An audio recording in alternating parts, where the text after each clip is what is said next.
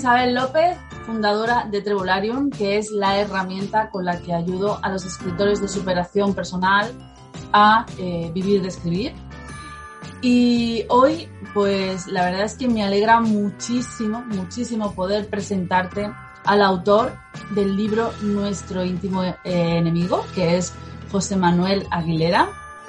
Y me encanta porque somos amigos o compañeros de género, no solo de género, sino de temática. Así que bienvenido José Manuel, muchísimas gracias por estar en mi casa, me hace mucha ilusión de tenerte contigo. Pues igualmente, gracias por invitarme y salud. Gracias por compartir conmigo este café. Bueno, eh, José Manuel eh, es el autor, como he dicho, de nuestro íntimo enemigo y José Manuel tiene, bueno, tiene una visión muy concreta de lo que es el maltrato y no solamente una visión muy concreta de lo que es el maltrato, sino que tiene un proyecto muy ambicioso, ¿verdad? Sí, bueno, más que el maltrato, la, violencia en sí. O sea, la violencia es eh, la visión que, que yo pongo es totalmente opuesta a la de la gente, ¿no? Eh, para mí un maltratador es una persona que no está bien.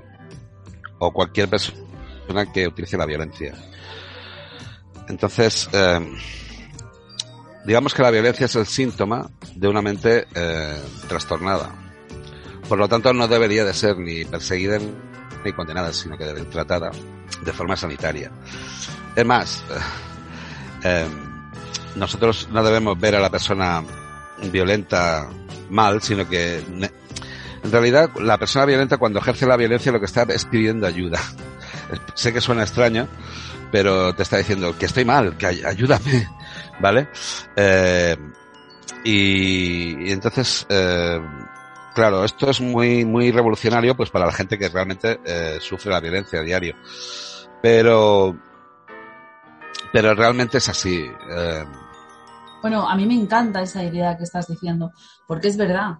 Eh, lo que yo he podido detectar de las personas con las que me he relacionado que, ejercen la violencia es que eh, ha sido la forma de comunicarse que han aprendido. Eh, ellos han aprendido a comunicarse así, para ellos está normalizada, ¿no? Y, me encanta la idea que acabas de decir, es una forma de pedir ayuda, efectivamente, porque en el fondo, cuando hay violencia, hay desaprobación, ¿no? Hay algo que no funciona, hay algo que hace clic de alguna manera. Eh, entonces, la verdad es que me parece súper interesante ese punto de vista, ¿no? Como una llamada, no llamada de atención, sino una petición de ayuda en, en toda regla. Sí, lo que pasa es que nosotros no lo vemos correctamente porque de seguida reaccionamos eh, normal, o sea, te, reacciona tu instinto de supervivencia, pero no lo vemos realmente así, ¿no? Sino que nosotros, pues eso, pasas por un momento jodido, ¿no? Pero si supiéramos, si fuéramos capaces de verlo así, eh, ganaríamos mucho. O sea, porque tú ya no estás viendo una persona mala, sino una persona enferma. Una persona enferma sabes cómo tienes que tratarla. O sea, no puedes enfrentarte a ella, por supuesto, pero tampoco le puedes hacer caso. O sea, tienes que saberla llevar. Eh, eh, eh, hay que ir a, a la raíz de, del problema de la violencia. Entonces, eh, digamos que yo ya he llegado, lo tengo todo como muy ordenado y muy claro. Eh, la violencia nace de, del ser humano. Todos la llevamos dentro. Digamos que las personas tenemos una...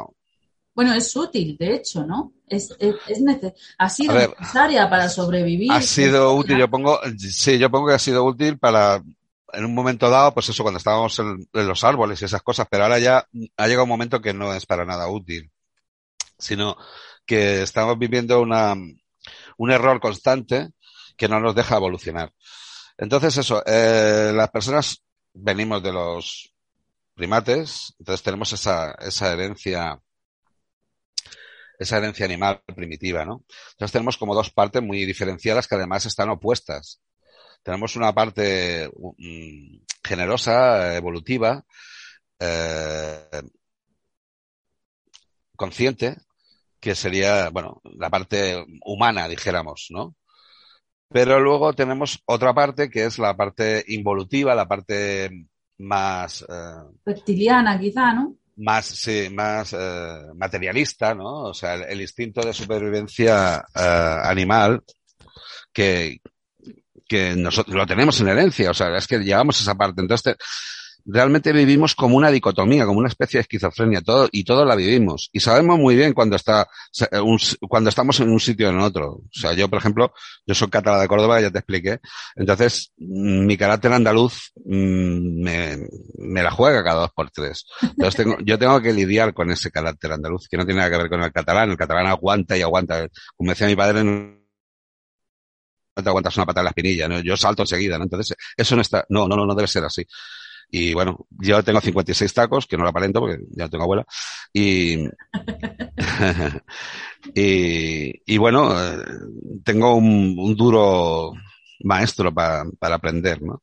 Pero bueno, eh, poco a poco aprendes, a base de palos eh, se aprende. Entonces eso, eh, ¿qué sucede? Que la, la parte, la violencia nace de ese lado animal.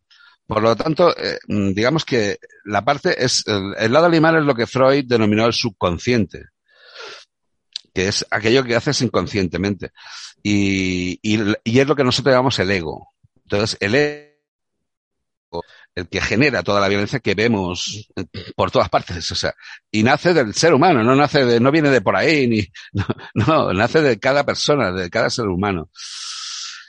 Y, y entonces esto, ¿qué sucede? Que si la persona no es consciente cuando está obrando, pues no, no se da cuenta en realidad. O sea, es, es eh, digamos que no, no tiene conciencia de, de sus actos. Por lo tanto, ¿qué sucede? Que no hay culpa. Claro, si no hay culpa, ¿qué sucede? Pues que, eh, digamos que los pilares estos del bien y el mal, donde todo se sustenta, está mal. O sea, llevamos algo que está mal. Eh, es como cuando pensabas que la Tierra era plana o redonda, ¿no? Bien, pues está mal. Eh, el mundo no se divide en, perso en, personas buenas y personas malas, sino en personas sanas, como tú pones en tu libro, y personas que no están sanas. O sea, personas enfermas o violentas. ¿De acuerdo? Entonces, esto es otro paradigma que no tiene nada que ver con lo que hemos vivido. Es es muy revolucionario. Mm, es así. Entonces, ¿qué sucede? Que digamos que la, la violencia o la persona violenta, eh, digamos que nosotros la necesitamos. ¿Por qué? Pues porque como todos tenemos violencia potencial, tenemos frustraciones, tenemos, necesitamos volcar esa frustración en, en alguien. ¿Vale? Y entonces ahí entra la figura del, del malo, que hace de chivo expiatorio. Eh, y entonces, digamos que es como un círculo vicioso y la, la violencia se va retroalimentando y, y, perdura en el tiempo. Entonces, comentando esto con mi médico de cabecera, eh, le digo, sí, porque el, malo nos sirve a nosotros para volcar nuestra violencia, ¿no? Y entonces me dice, sí, porque cuando, cuando este deja ese papel de malo, automáticamente sale otra persona que coge ese papel, porque muerto el perro no se acaba la rabia, porque la rabia la tenemos todos dentro. Y esa es la cosa. Que la gente se piensa que la violencia es un problema de los demás. No, es un problema de todos los seres humanos, de todos nosotros. Y todos podemos llegar a ser violentos e incluso podemos llegar a enfermar de la mente. Se nos puede descodificar la mente también en un momento dado. Pero tenemos que saber entender la violencia. Entonces luego también eh, eso, saber detectar qué es violencia. La violencia es cualquier acto, eh, cualquier acto que represente una falta de respeto. O sea, lo que sea una falta de respeto ya es violencia. Así de sencillo. Entonces, claro, la, la, gente relaciona la violencia con dar puñetazos, pegar tiros. No, no, no. La violencia, eh, por ejemplo, una discusión es violencia. Eso es tan simple como eso, aunque la gente no lo piense, eso es violencia. Porque discutir es lo más absurdo y lo más, eh, lo más inútil que existe. Hay palabras más dolorosas que los golpes, ¿no? Hay palabras. Sí, como decía mi abuela, la vida te da tortas y... mi abuela María. Decía que la vida da tortas y manos. Y no tiene manos y te da tortas. Es verdad, fíjate. Ahora perdí el hilo. Eh... Eh, Claro, he sido... sí, identificar la, identificar la violencia. ¿Qué es la violencia? Entonces, yo todo esto lo aprendí, lo de las discusiones, porque en el 2015 me metí en Podemos y claro, eh, yo cuando tenía la razón, pues lo que hacía es que imponía la razón. Entonces, tú la razón no la puedes imponer. La razón es como una cosa que tú tienes en el bolsillo, pero si no eres capaz de transmitirla, no, no la puedes imponer. en, el mundo de la política hay Puedes imponer, ¿no? Entonces eso, eh, Sí, todo, es que discutir ya es violencia. O sea, en sí mismo discutir es violencia. Enseguida lo vas a ver. Eh, yo aprendí una palabra que ya me dijiste tú que las conocías, pero yo no la conocía, que es asertividad. Que es una palabra muy chula, pero yo no sabía lo que era, no tenía ni idea. Entonces yo, empatía sí que sabía, hasta ahí llegaba, ¿no? Lo de empatía. Entonces, eh, asertividad es eh, intentar transmitirle al otro lo, que tú le quieres transmitir, pero sin que se sienta ofendido, ¿no? Entonces yo lo que hacía es que con mi agresividad, eh, hacía, bueno, Einstein decía que, la mente es como un paracaídas, que solo funciona cuando está abierto, ¿no? Entonces yo con mi agresividad lo que hacía era cerrar el paraguas del otro. O sea, la culpa de que yo no consiguiera transmitir mi, mi información a la otra persona era eso, esa agresividad. Pero esa me di cuenta de que era eso, es, yo me quería subir encima del otro, ¿sabes? El, el, bueno, la parte animal, eso, dominar al otro, ¿no?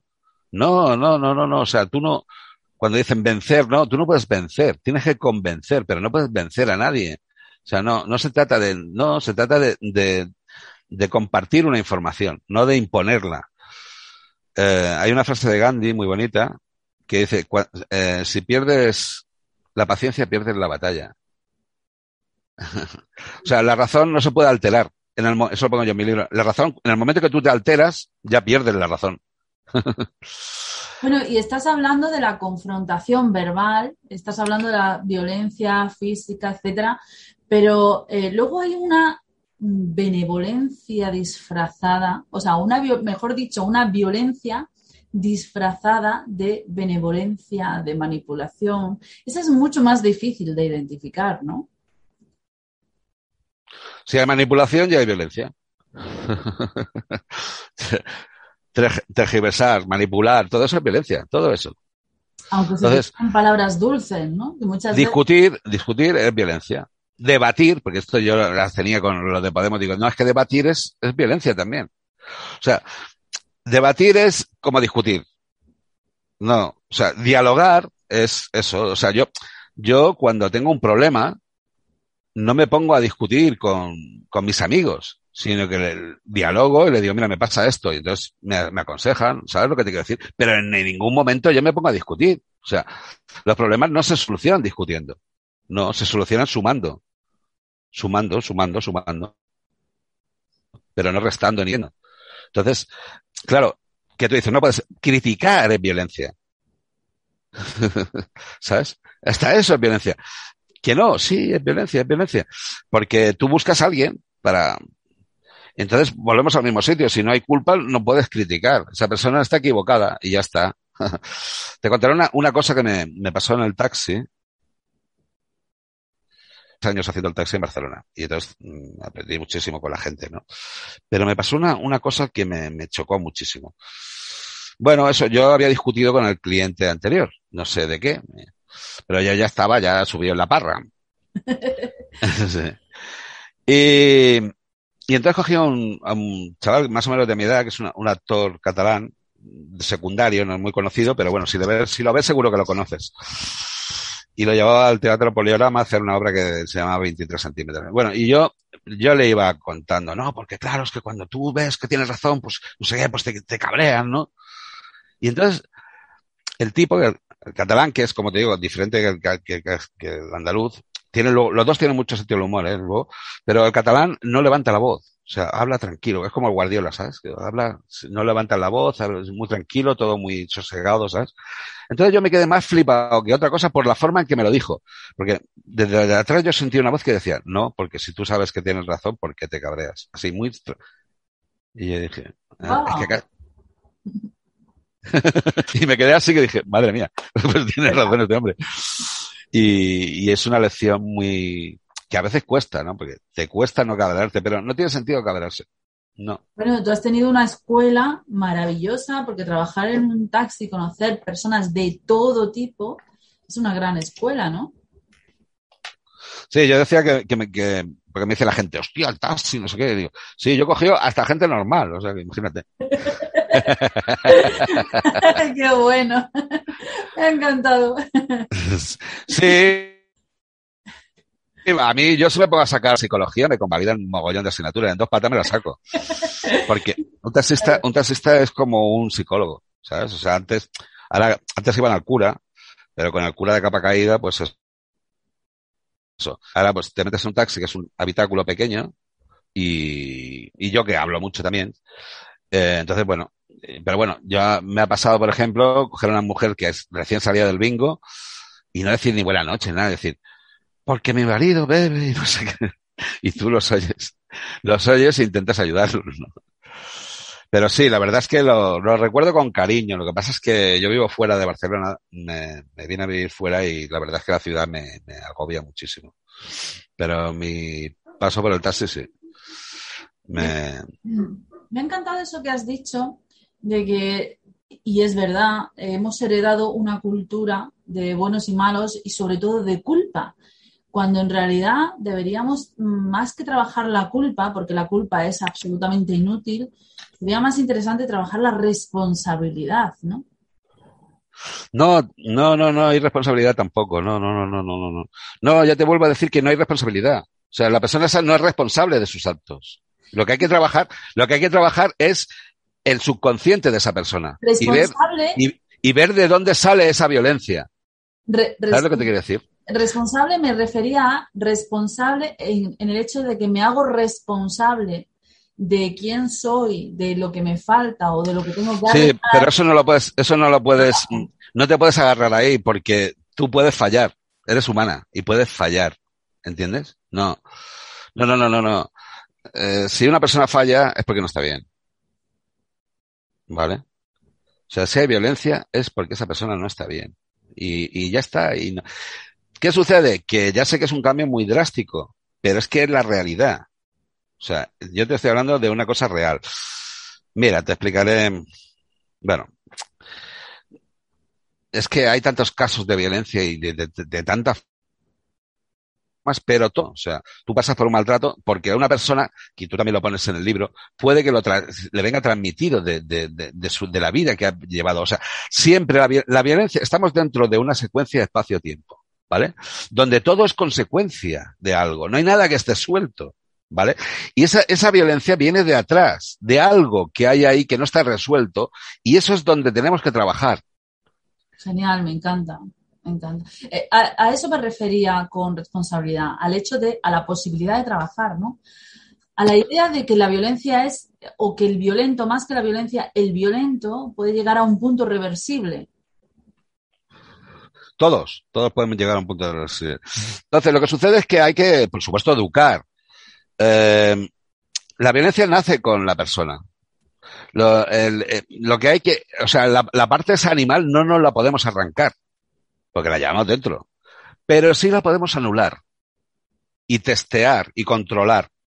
Entonces, por ejemplo, eh, en la educación, eh, tú, la, la meta de la educación debe de ser la de que el niño sea solidario. ¿Vale? Entonces, el niño lo primero que aprende a decir cuando es, esto es mío. O sea, el ego no hay que fomentarlo, sino que lo que hay es que vigilarlo. Vigilar cuál es más egoísta y cuál menos.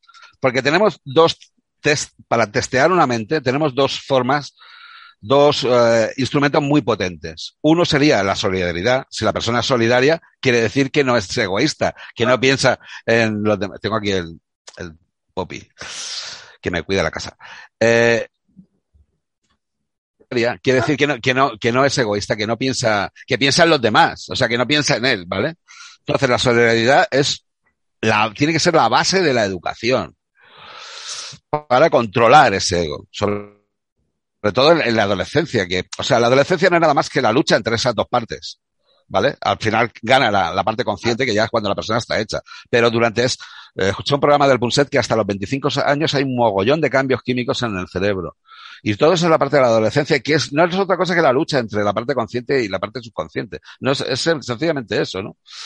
Entonces, se trata de trabajar eso. Y luego también hay otro, otro instrumento muy potente que tenemos, que es el sentido del humor.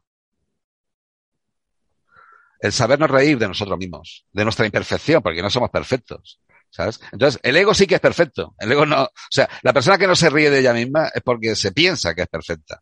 Pero es su ego el que le hace pensar que es perfecto. Entonces, el sentido del humor es un instrumento, un instrumento brutal. Brutal. Eh, una persona que no esté bien, de hecho, ya no la vas a ver ni sonreír. Y bueno, la puedes ver sonreír, reírse de los demás, pero de él no. ¿Sabes lo que te quiero decir? Sí, y de estas, y de estas, si te paras a pensar, hay muchas. Y pienso, yo pienso y te puedo decir, uff, madre mía. Pero afortunadamente, yo heredé de mi padre sobre todo. Mi padre cuando abría la boca era para decir tonterías. Entonces siempre eh, intento sacarle la punta a todo, dijéramos también. ¿no?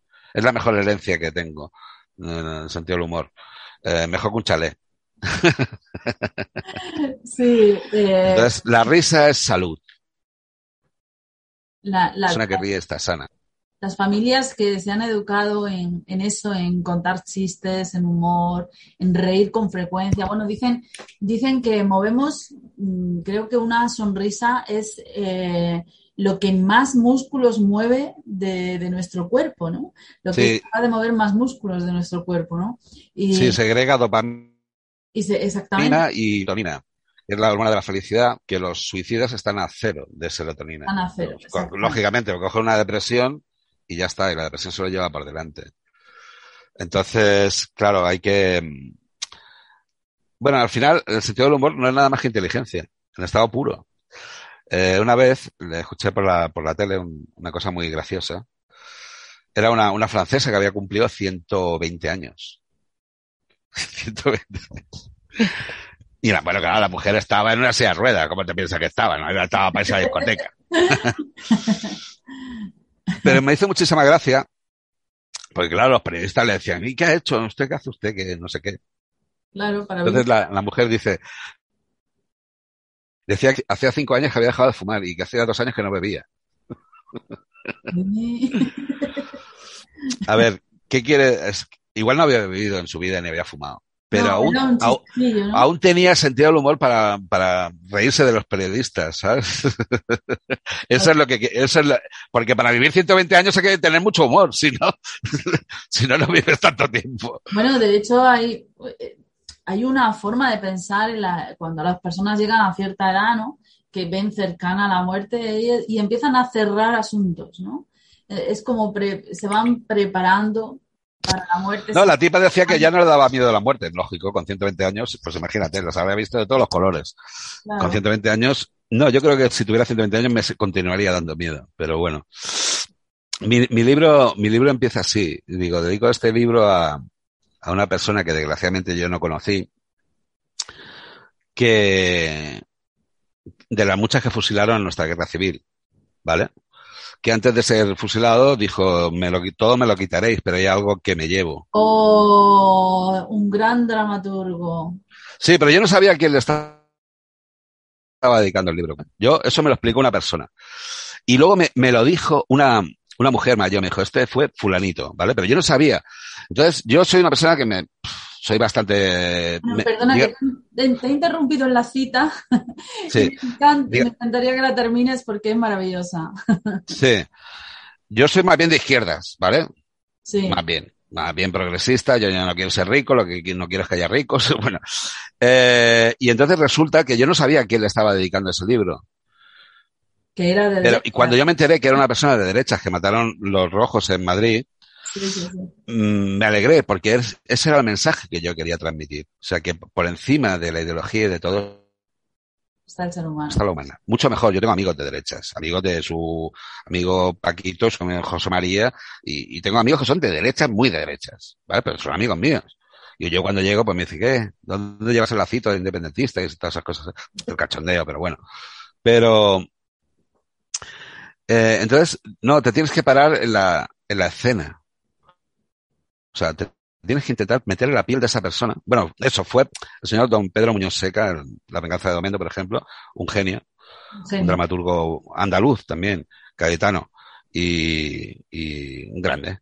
Y muy humorista, muy humorista. Sí, sentido del humor, sí, sí, sí, sí, totalmente, totalmente. Citemos la frase, por favor. O como tú dices, pongámonos en escena. Sí, o sea, tú te tratas de meter en la piel de esa persona que, que, que la van a pelar y que sabe que la van a pelar. Dice, hay algo que me llevo. Entonces le dice, mi miedo. Claro, ¿qué está diciendo esa persona en realidad?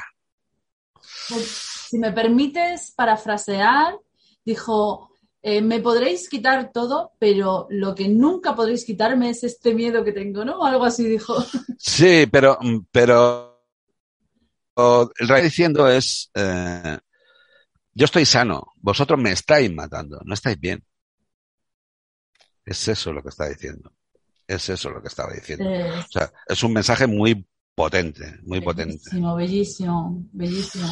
Yo cuando tenía, cuando tenía ocho años, en el 73, vi un reportaje de, bueno, daban informe semanal, ya lo, lo supone desde siempre. Y entonces eh, dieron un reportaje del golpe de Estado del Pinochet. ¿Vale? Y, y entonces, bueno, bombardeó la moneda y al final eh, salía en la plaza aquella, no sé qué plaza es, de Santiago, y, y salía un militar que le pegaba un tirón chaval, así, a un, a un estudiante. Entonces, decía, esta, el, el que estaba filmando paraba la cámara cuando apretaba el gatillo de la pistola de la cara del tipo cuando estaba pegando, apretando ese gatillo, ¿no? y hacía como un primer plano de la cara. Y acababa el eh, así acababa el informe, ¿sabes? esta es la verdadera cara del odio, decir. Yo era un crío, pero eso ya es como un interrogante que a mí se me queda ahí en el ordenador, ¿no? Y yo, mm, bueno, yo me defino como un matemático de la palabra, que te lo expliqué, y yo tengo que resolver todas las interrogantes que tenga. bueno, yo tengo que catar cabos. O sea, no, pueden, no me puedes dejar cabos sueltos a mí. Entonces, eh, eso, un buen día, eh, haciendo el taxi, escuché una, una frase de John Lennon que decía, lo contrario del amor no es el odio, es la indiferencia. Y yo dije, pues, pues, pues es así, es verdad. O sea, cuando tú dejas de querer a una persona, mmm, pasa por tu lado como si pasa con un gato. O sea, no. Pero no la odias. Entonces ya no sientes nada. O sea, sería como un potenciómetro que iría del cero al infinito y del infinito al cero. Pero lo que no habrían serían sentimientos negativos. Entonces yo dije, bueno, pues entonces el odio, ¿qué, qué, es lo contrario del odio? Bueno, no sé cómo llegué, pero un buen día me metí por el camino ese de que era una disfunción mental y se me empezó a ordenar todo. Clac, clac, clac, clac, clac, Digo, mira lo que es, ta, ta, ta, ta. Entonces parece un sentimiento, pero no lo es. Es un, es una, un prejuicio que nosotros nos creamos, ya. Una, una, un, por ejemplo, pues esto, este no me gusta, pues por eso, porque es de derechas, o porque es de izquierdas, o porque es del Barça, porque es del Madrid, porque es del un estereotipo, ¿no? Sí, es, es, un prejuicio, un prejuicio que ya tenemos creado nosotros, porque es negro, porque es chino, porque es un prejuicio que ya nos creamos nosotros. O sí, porque es una mujer, o porque es, porque es marica, o porque, yo qué sé. ¿Sabes? O sea, es un prejuicio que ya tenemos, que nosotros ya lo tenemos en el disco duro y está mal. O sea, y entonces cuando estamos odiando, no estamos sintiendo, sino que es nuestra mente que se está descodificando. Es una descodificación mental. Entonces, mmm, también he descubierto no hace mucho que la persona que, que no está bien, cuya mente no está bien, es incapaz de sentir. O sea, no puede ni, ni reír, pero tampoco puede llorar. Es como un robot.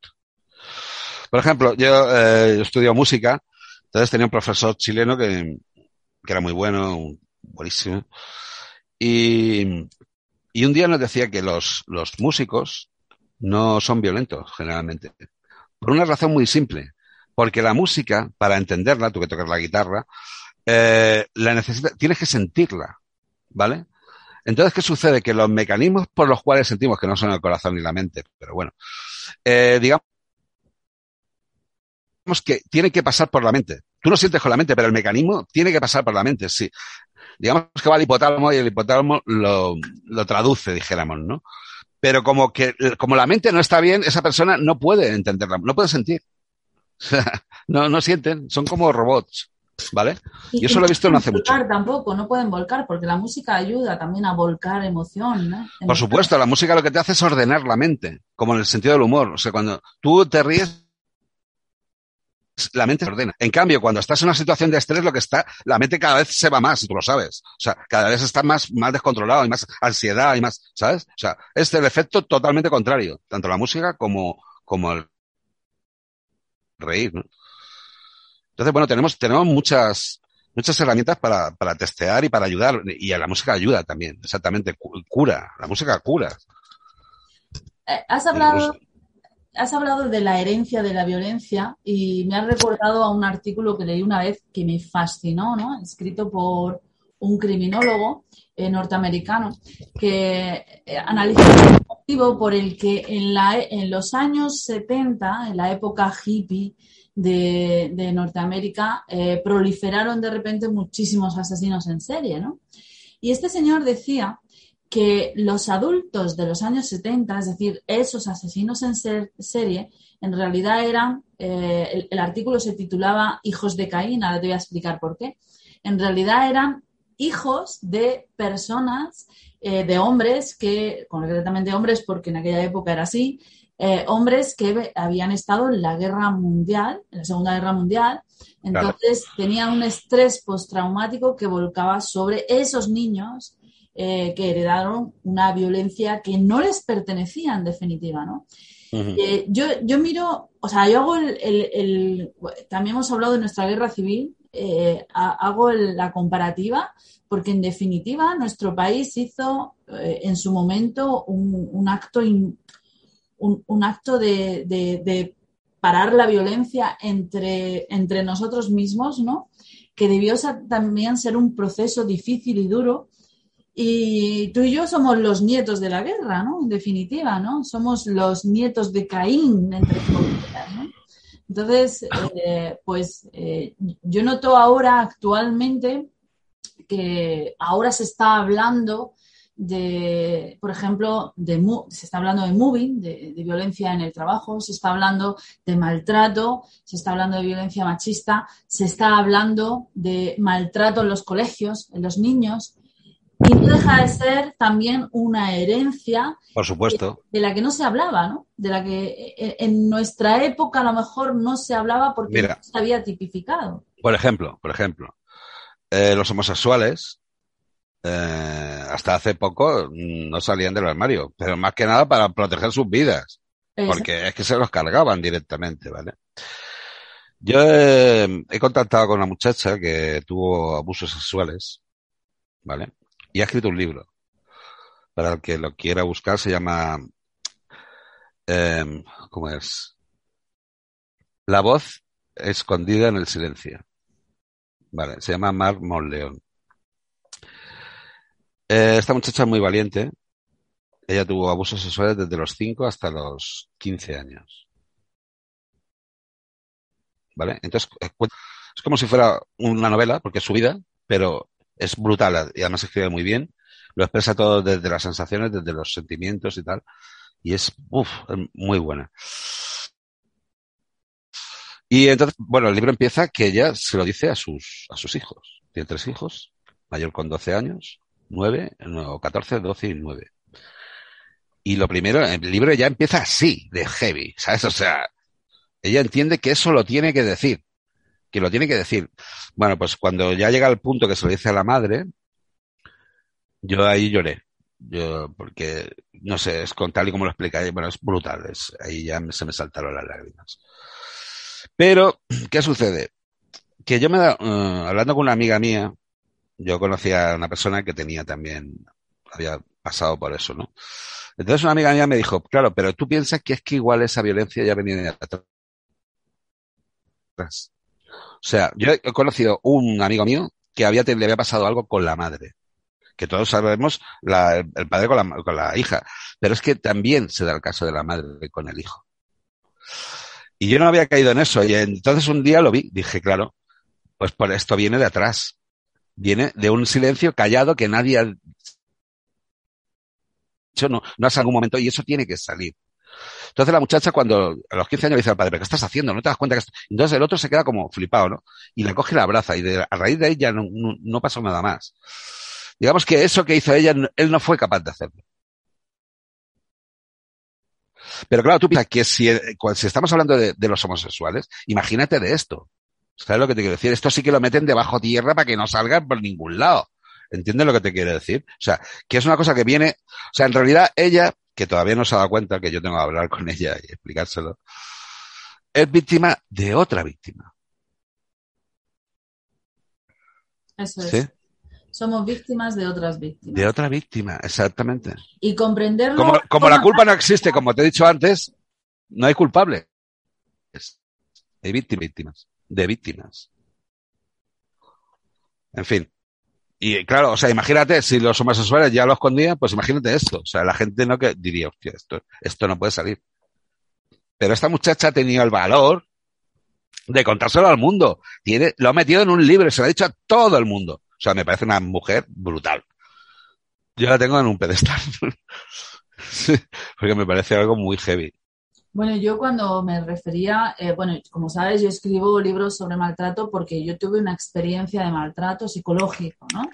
Sí. Eh, yo siempre digo que fui muy afortunada porque el grado de violencia, mi vida no peligró como en otras, eh, en otras ocasiones a otras mujeres, ¿no? Mi vida no peligró. Eh, pero sí que es verdad pues que yo viví una cárcel hecha de barrotes de palabras, como digo yo siempre. Eh, yo no, no, podía salir a la calle, no podía relacionarme con gente, siempre eran escenas de celos, era, era terrible. Y cuando... Mm, la posesión, el ego, sí, sí. Cuando yo terminé esa relación, yo eh, a mi ex le llamaba mi difunto, el difunto, el difunto lo llamaba, ¿no? Y, hace, y una vez me dijo una amiga, eh, una gran sabia, me dijo, no lo llames así, porque no es bueno ni para él ni para ti. Para ti, claro. Eh, llámalo el que tiene mucho que aprender. Eh, bueno, más que, más, más, más que aprender, lo que tiene es que, que, sanar, ¿no? que, que curarse. Sí, sí, sanar, sí. ¿no? Sí, bueno, sí. El caso es que cuando ella me, me dijo eso, eh, asimilé con entusiasmo aquella idea, ¿no? La asimilé con entusiasmo porque efectivamente hacer ese cambio verbal era un, un, una sanación para mí. Eh, eh, para mí era una nueva relación con las personas violentas, que es lo que, tú, que bien has dicho, ¿no? Tenemos que cambiar, tenemos que tener una nueva relación con las personas violentas pues claro, es que, todo, es que son 180 grados. De un malo a un enfermo son 180 grados de, 180 de diferencia. Grados, claro. Exacto. Y por supuesto. Eh, la violencia es que la, la violencia separa. Eh, en el momento en que tú eh, decides que, que, la violencia se para en ti, que, que no vas a ser más transmisor de violencia, ni contra quien te la ejerció, ni contra otros, esa violencia muere y desaparece. Claro, pero el, el, problema básicamente está en detectar la violencia. Entonces, ¿qué sucede? Que si tú pones la tele, el 90 y pico de por ciento de lo que está echando por la tele, que es un instrumento educativo, es violencia. Violencia. Entonces, claro, ¿qué quieres? Por ejemplo, mira, la violencia está incrustada en la sociedad. Nosotros tenemos palabras como, por ejemplo, puta o loco, que la tenemos en el lenguaje sí. coloquial, y eso es violencia. Yo me leí un libro de una chica colombiana, de dos chicas, que tenía un libro que se llama, eh, que os lo, eh, bueno, que es muy, muy, muy, bueno el libro, que se llama eh, Ninguna mujer nace para ser puta. Qué precioso título, me encanta. Sí, sí, pues cógete el libro y búscalo, yo en la biblioteca lo encontré. Eh, y luego está la, la, la palabra loco. También, eso es despectiva, es un insulto. Entonces, se utiliza como normal, o sea, está normalizado, dijéramos, está incrustado ya en la sociedad. En la sociedad. Entonces, eh, digamos que son los, los chivos expiatorios donde echar la basura nuestra allí, ¿vale? Es el, el cubo de basura. Bueno, Entonces, es que, si, si, nos vamos a la Inquisición, cuando se cogían a estas personas y las ponían en un, en un, dentro de un barril al que echaban basura, ¿no? O cuando pues ponían a la gente en la picota, o todo este tipo de... de sí, pues nosotros somos la Inquisición ahora. Claro, exacto, es, es la versión Sí. suave. Eh, Entonces, por ejemplo, la, eh, la palabra loco, yo, mi hermano tiene esquizofrenia, que la heredó de mi abuela, yo provengo de una persona con esquizofrenia. Entonces, la esquizofrenia es una, enfermedad que siempre ha sido oculta, ni, ni, siquiera se habla. Yo vi la película esta de, de Russell Crowe, que es de las pocas que he visto de esquizofrenia, que es brutal. Es brutal esa película. Pero la persona que no vive con ese problema no sabe lo que es. No, no, no se hace una vaga idea. Entonces, eh, yo la segunda vez que tuvimos que ingresar a mi hermano, ya entré en la habitación y él me miró sin decirnos nada, él me miró, yo me estaba diciendo, estoy enfermo, y yo le, yo le estaba diciendo sí, pero sin, sin hablarnos y sin, y lo siguiente fue que nos pusimos a llorar los dos. Nos pusimos a llorar, pero yo descubrí a propósito de esto. Eh, Entonces, lo que, te, espera, lo que te quería decir, o sea, yo me di cuenta que esa palabra de loco le hacía mucho daño a la persona que está enferma. Pero ¿qué sucede? Que es tabú. Entonces la gente se, eh, loco, eso está mal, ¿sabes? Porque tiene miedo de que alguna vez ellos también tengan esa enfermedad, ¿sabes? Y está como, bueno, como los subnormales, perdón por esta expresión, pero las personas de síndrome de Down, ¿sabes? O sea, que esto las ocultaban Ahora, afortunadamente, ya no pasa eso, sino que cada vez está más normalizado. O sea, pues con lo, de loco igual o peor, ¿sabes? Entonces, todo está muy mal. O sea, es que está todo muy mal. Entonces, digamos que cada persona es, es necesaria y es imprescindible y es irreemplazable. Y cada persona, como digo yo, es un milagro. Y es necesaria. Y, todas las personas pueden aportar. Como te expliqué, eh, Em, yo digo soy que, que tengo un defecto que es que pienso. Ya te lo expliqué. Entonces yo digo es un defecto porque digo he salido mal de fábrica porque no me encuentro gente que piense. Y esto eh, lo decía en el taxi, claro, todo el mundo se sentía ofendido. Porque claro, me, está diciendo que yo no pienso. Yo, hombre, yo sí pienso. Entonces, claro, yo decía, pues le hacía una prueba que puede pasar cualquier ser humano, que no hace falta ni que sepa leer, ni escribir, ni nada. O sea, con que tenga una neurona es más que suficiente. Eh, entonces eso, yo en el taxi he cogido gente con tres carreras, catedráticos de, universidad. Claro, el catedrático te dice, hombre, con la iglesia hemos topado. Yo soy catedrático, nada menos. Entonces yo le hago la prueba y le digo, sí. Digo, pues dime, mm, ¿qué has pensado? Entonces hace un silencio. Digo, no, digo, no, tú no has pensado nada. Tú lo que has hecho ha sido utilizar lo que otros sí han pensado. Digo, pero tú no has aportado nada al conjunto. Entonces yo lo que hago es que lo bajo del pedestal de donde esté. Y digo, no, hombre, no, digo, si tú no eres más que aquel, ni más que aquel, ni nadie es más que nadie. Y todo el mundo tiene capacidad de pensar. ¿Por qué? Porque todo el mundo es diferente y hay algo que solamente lo puede ver él. Y eso, y solamente eso es pensar, es ser diferente. Entonces, toda la información que tenemos hoy en día ha sido gente, gracias a gente que se ha diferenciado. Pero ¿qué sucede? Que la educación está mal la educación, nosotros educamos, mm, con la información hacemos como, si fuera dinero. O sea, mientras información tengas, como si tuvieras más dinero, ¿sabes? Pero la información la tenemos que ver desde un punto de vista científico. En el momento que está descubierta ya es perecedera, ya no tiene valor, ya sabes, eso ya está, ¿sabes? Pero nosotros lo que hacemos es ocultar y aprovecharlos y especular con esa información. Mal, es el ego también, ¿sabes? Entonces, la educación es muy importante para qué? Para buscar eso, la singularidad de esa persona, para que luego pueda aportar al conjunto, al, conjunto y también para que se realice, porque esa es la realización de la persona. Esa diferencia es la que te, te va a realizar a ti como persona. Pues yo que sé, este pinta, el otro hace cuadros, el otro hace, es arquitecto, o sea, es, y es, hay que buscar esa, eso es lo que tú eres bueno. Y todo el mundo sirve, y todo el mundo es necesario y reemplazable, cuidado, ¿sabes? Bueno, es otra visión, sin necesidad de decir no esté más tonto, esté más listo, no. Yo me acuerdo que yo era muy golfo y, guau, eh, octavo o en la tercera, yo entraba por la puerta y saltaba y ya estaba desmadrado, yo estaba muy desmadrado. Bueno, me, me cogió mi padre, eh, falsifiqué las notas, bueno, bueno, bueno. Me dio una paliza que me ha pegado solo una vez, me dio una paliza que para toda la vida. Que yo aprobé, octavo, lo aprobé en junio, no en septiembre, en junio. Me puse a estudiar dos semanas. Es este es listo. Lo que pasa es que no quiere, ¿sabes? O sea, entonces yo creo que el, esto de que la gente deje de estudiar no es que sean tontos, sino todo lo contrario, que decir, yo, ¿para qué, ¿para qué voy a hacer esto? Yo, si esto, ¿de qué me sirve a mí? ¿Entiendes? Porque está mal, la educación no se puede imponer, tiene que ser una cosa divertida. Había una canción de Tequila que se llama Matrícula de Honor, que tú la tienes que haber escuchado, mm, que decía, nueve de la mañana, ya suena la campana, a clase tenemos que entrar, ¿qué importa si nos gusta o acaso nos disgusta? Nadie te lo va a preguntar marchando para adentro no lo puedo soportar, estarme un día entero, me temo que esto acaba mal. El profe está pidiendo un buen comportamiento, hablando y hablando sin parar. O sea, un tostón. O sea, el profesor tiene que ser el que aprenda del alumno, no el, el alumno del profesor. Es todo lo contrario. Tiene que ser el que aprenda a ver qué le saco yo a este y qué, ¿sabes? Y, no, y la, la, la, clase no puede ser una cosa aburrida, tiene que ser interactiva y la tiene que hacer el alumno. El profesor es un moderador. Es lo que, eh, lo que tiene que hacer. O sea, no, no, es, todo está mal.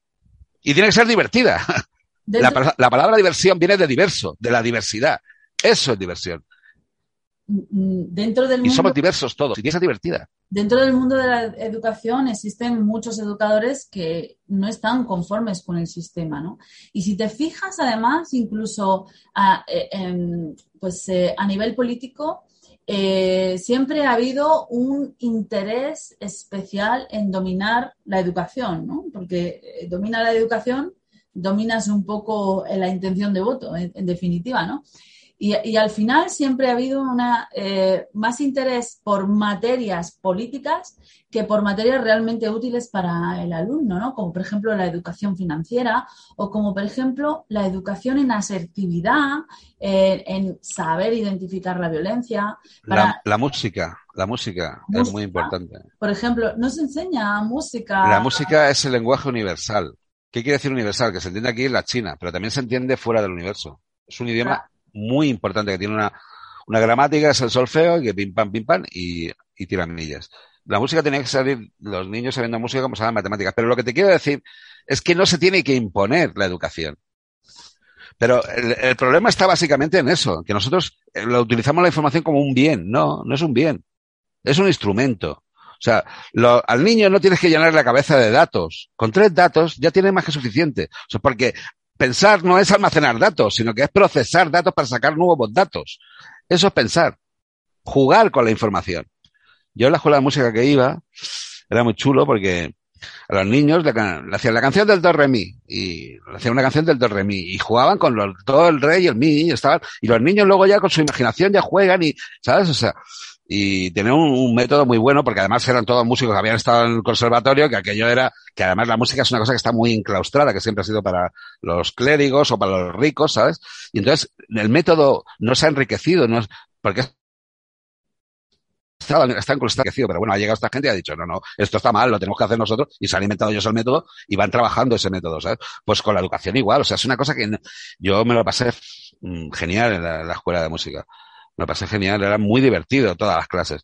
Pues tú tienes que ir a, a la escuela a pasártelo bien. no, no, a que te suelten ahí. No, no, no. O sea, es, es muy diferente a lo que, lo que tenemos. Pero quiero decir, todo está mal desde la base. Desde la base. Desde la base. Así. ¿Por qué? Porque nosotros estamos, de forma natural, estamos sobre un sistema que está fomentando, está aguantado por los cimientos esos de, del egoísmo, ¿vale? Eh, de ese lado animal. Lo, lo, que la sociedad de consumo te dice, vas y posees cosas, vas a ser feliz. Cuando eso no es así.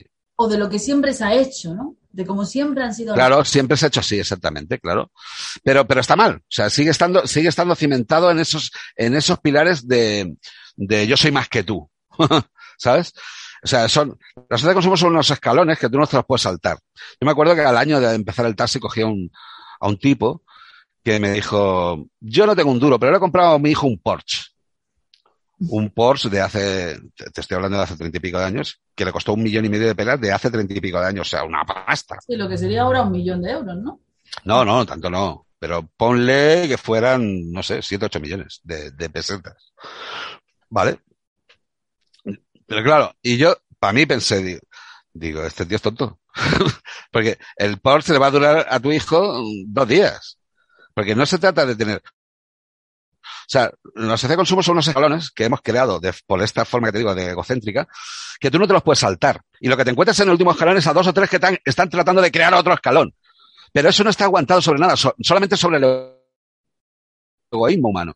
Entonces, eh, eh, eso está formado de, que, de manera que si tú tienes una vida, eh, un coche de que vale 20 millones de pelas, como valía ese coche nuevo en su día, o 20 o 30, tú necesitas tener la vida de un tío que, tiene un coche de 30 millones de pelas, porque si no, te tiran no uno, sino dos o tres escalones más, más abajo. ¿Me entiendes lo que te quiero decir? Y ese es cómo está montada la cosa. Entonces, ¿qué sucede? Que a la gente la engañan. Porque le dicen, no, cuando tengas la televisión de 80 pulgadas vas a ser feliz. Y claro, el tipo ya se compra la televisión y dice, hostia. No, porque tú por el hecho de poseer nunca vas a ser feliz. O sea, porque la felicidad no se puede poseer. No puedes ir con la felicidad al banco y decir, oiga, guárdeme esto que luego ya vendré a buscarlo. No, la tienes que generar. Entonces la felicidad es la recompensa de un esfuerzo. No existe la felicidad que le están vendiendo. La gente quiere ser feliz así, de brazos cruzados. Es, es imposible. Necesitas hacer un trabajo para ser feliz. Yo me Algo, Algo, es la recompensa de un esfuerzo.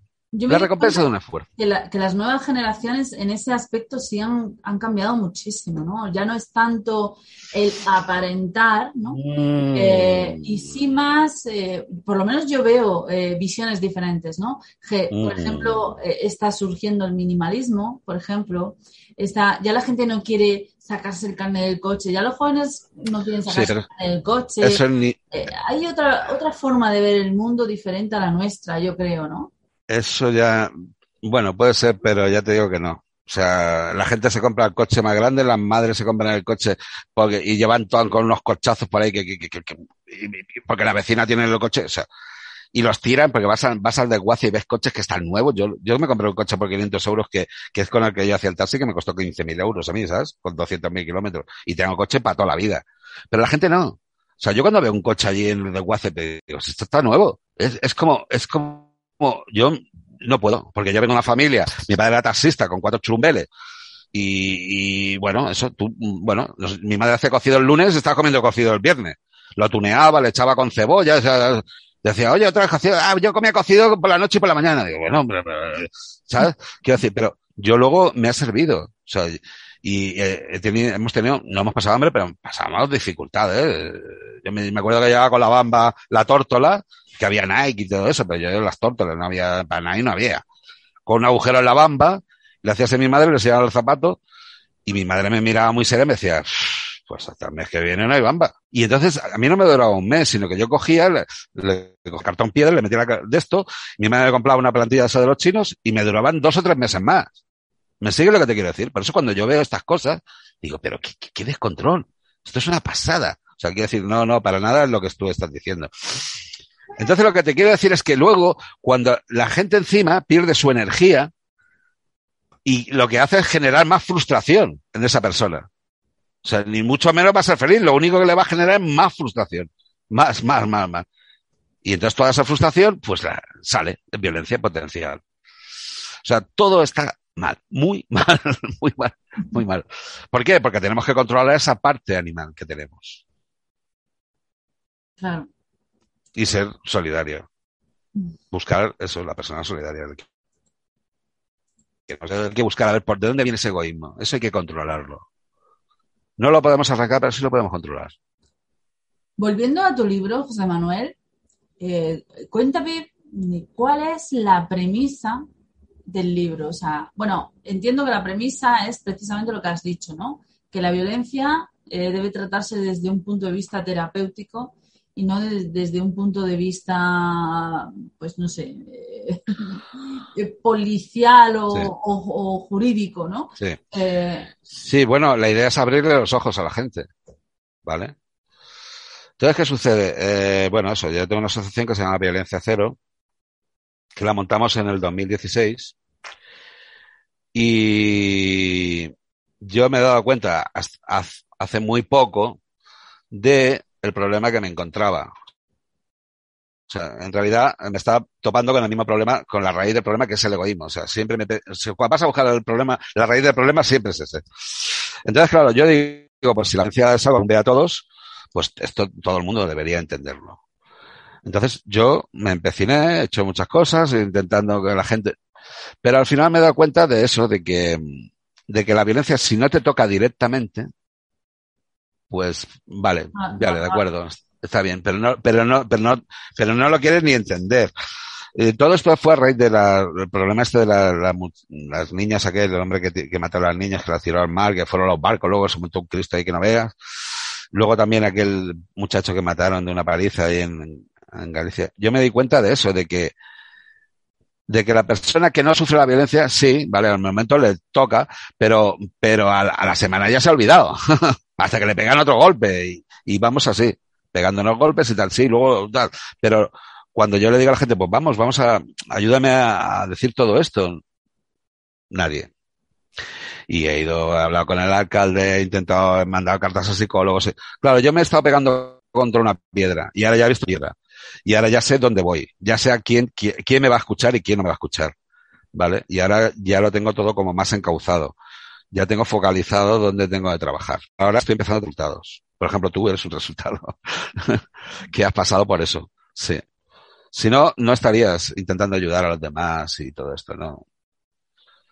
Hombre, claro, es un tema para mí bastante sensible, ¿no? De hecho, yo siempre digo que Trebolarium tiene un claro compromiso con, contra el maltrato en el sentido de que, bueno, pues eh, siempre eh, los libros enfocados a ayudar a salir del maltrato, eh, pues evidentemente tienen cabida. Y los libros enfocados a comprender al maltratador también, ¿no?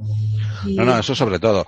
Luego también tenemos, por ejemplo, la violencia contra los animales. Continúa siendo violencia, es lo mismo. o sea, es Yo violencia. que quien maltrata a un animal es una persona que puede en cualquier momento maltratar a, a un, un, ser humano. No puede haber una distinción. Es violencia. O sea, es violencia. La, la, máxima es la siguiente. La violencia es el síntoma de una persona que no está bien, de una mente trastornada. No puede ser ni perseguida ni condenada. La tenemos que tratar. ¿Es violencia? A tratarlo. Y ya está. Entonces yo hablo en el libro de Centros para la No Violencia. Claro, nosotros partimos, partimos de la figura de Gandhi. ¿Vale? ¿Y tú qué opinas sobre la idea de que, por ejemplo, la psicopatía, ¿no? que es una de las... Eh, el, psicópata es uno de los violentos potenciales, porque todos los psicópatas no son asesinos en serie, pero son los violentos potenciales más peligrosos, ¿no? Porque como no sienten, en teoría, pues eh, digamos que buscan eh, o, que trabajan con energías como la del poder y como la de, eh, pues, eh, pues como la de la tortura y cosas así terribles, ¿no? Lo más terrible del ser humano eh, puede encontrarse, no, eh, aseguro, no en todos los psicópatas, porque psicópatas hay no asesinos que viven una vida normal, pero sí en aquellos que son asesinos en serie, ¿no? Entonces, ¿Tú qué opinas de esos psicólogos o, o, o, estudiosos de las psicologías y la psiquiatría que dicen que la psicopatía no tiene cura? Mira, el problema de los psicólogos, que yo me he dado cuenta, es que, claro, yo aquí digo que esto es un problema del ser humano. ¿Y qué sucede? Que ellos también lo son. No están como en su pedestal, pero también lo son. Y la violencia también es parte de ellos. Y entonces esto no lo quieren ni escuchar. Porque ese es su, su modo vivendi, dijéramos, ¿sabes? Entonces, eso, yo he mandado cartas a psicólogos, no, ni uno me ha contestado. Ni uno. ¿Por qué? Pues por eso. Porque, ¿Qué me estás diciendo tú a mí? Que yo también me tienes que psicoanalizar. Hostia, tú. También estás en el juego, amigo. ¿Me sigues? Bueno, Entonces, bueno, es que. De hecho, eh, yo, lo, eh, yo hablo de, del tratamiento cuando, cuando, cuando yo me encontré con eh, prof, profesionales de la época, ¿no? Porque estamos hablando de. Yo cuando viví mi, mi relación de maltrato, no, no había tanta ayuda como hay ahora, ¿no? Entonces, eh, cuando yo me encontré... Que no hay, que no hay mucha, que hay una poca más, pero la gente está muy desamparada, sobre todo las mujeres. Yo veo casos que dicen, Dios mío, ¿sabes? Hay, hay más que había antes cuando tu, tu época, pero... Yo en mi época me encontré con muchas dificultades, pero sobre todo con mucha incomprensión, ¿no? Y con violencia me llegué a encontrar, ¿no? Yo me acuerdo eh, una ocasión que pedí ayuda a una psicóloga que me trataba a gritos. Y yo decía, ¿qué hago aquí? Si yo, si yo eh, no soporto que me griten y vengo porque me siento mal y el psicólogo me está gritando, ¿qué hago aquí? Entonces me fui y nunca volví, obviamente, ¿no? Entonces, bueno, entendí que, que faltaba especialización en aquella época, ¿no? Eh, yo creo que ahora sí hay mucha más especialización en el terreno del maltrato, ¿no? O sea, eh, psicólogos y psiquiatras especializados en, en, tratar a personas que han sufrido maltrato, ¿no? Pero no tanto, como bien dices, a las personas que ejercen el maltrato. Supongo que porque se les considera casos perdidos, ¿no? Sí, pero ya te digo que, no hay ningún caso perdido. Desde el momento de que eh, la persona no está bien, pues tienes que tratarla y recuperarla para la sociedad. Entonces, lo que hacemos nosotros es que, por ejemplo, las cárceles tienen que abolirse. eso no, es, represión. O sea, no puedes meter a una persona en la cárcel y luego tratar de reinsertarlo. Eso es una barbaridad eh, le meten más violencia. es absurdo, completamente absurdo. Em, bueno, es un cambio muy radical, pero no está falto de sentido. O sea, y cuando, si nos damos cuenta de que en realidad nosotros también formamos parte de eso, pues la persona esa mm, la vas a empezar a ver de otra manera. Yo entiendo que es muy heavy, sobre todo la gente que pasa por esa violencia, entender que esa persona no está. Pero vuelvo a, lo que estábamos diciendo al principio. Tienes que entender que lo que está haciendo es pedirte ayuda. Decir que estoy muy mal, que estoy mal, que soy capaz de matar, que, ¿sabes? O sea, que yo tengo conocidos que estuvieron en la guerra de Bosnia, son de mi edad, y son militares, y bueno, claro, de ahí vienen todos fatal ya. Y, pero eso hay, hay que recuperarlo. O sea, eso, esa gente ha vivido mucha violencia y luego, como con los de Vietnam, o sea, otro día escuché que se suicidan, o los de Afganistán, en Estados Unidos, como bollón. Por eso, porque esas mentes están mal, mucha violencia y ya lo han pasado mal y, es, y esas mentes están ya atrofiadas. Entonces, no, no hay casos irrecuperables, todos son recuperables, todos, todos, todos, todos, todos. Lo que hay que empezar a tratar la violencia como, como el síntoma de una persona que no está bien, y ya está. Pues yo creo que me quedo con ese brindis. Eh, como sabes, José Manuel, siempre brindo con un café para terminar la entrevista, ¿no? Y creo que el brindis perfecto es entender que no hay ningún caso perdido. Cuando, cuando empiezas a plantearte que no hay casos perdidos, entonces de repente se abre un horizonte de posibilidades, ¿no? Porque cuando decimos esto no tiene cura, es has cerrado la investigación, has cerrado, has hecho, pues eso, has puesto ahí un cerrojo y ya no hay posibilidades eh, de encontrar recursos para resolver esas circunstancias, ¿no? O esos problemas, ¿no? Entonces, cuando eh, me quedo con la frase de tu asociación, violencia cero, por cierto, dejamos en las notas, en, las notas de este vídeo, todos el enlace de tu asociación y todos los detalles para que la gente pueda eh, pues hablar contigo para lo que necesite. Y por eso brindo mi café contigo porque no hay ningún caso que no tenga eh, solución, solo que no la hemos encontrado todavía, ¿no? Por supuesto, porque estamos cometiendo un error que nos viene de muy atrás. Pero esto es una nueva era. Es una nueva información. Una nueva era es sencillamente una nueva información que lo cambia todo radicalmente. No, no es plana la Tierra, es redonda. Sino ya lo verás. Bueno, además, la razón no se puede ocultar por mucho tiempo. Aunque no te guste lo que te digan, pero por mucho tiempo no se puede ocultar. Entonces, por esa nueva era, un brindis. pues por esa nueva era.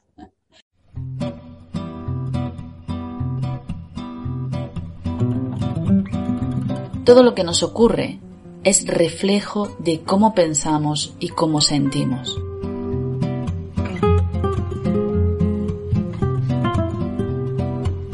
Nuestras elecciones acertadas y desacertadas nacen en nuestro interior.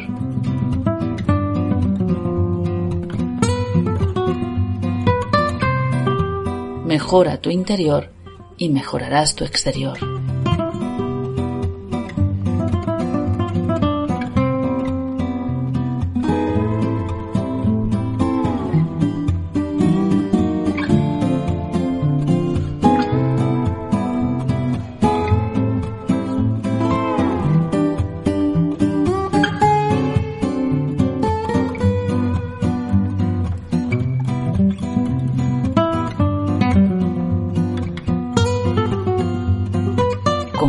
Horizonte.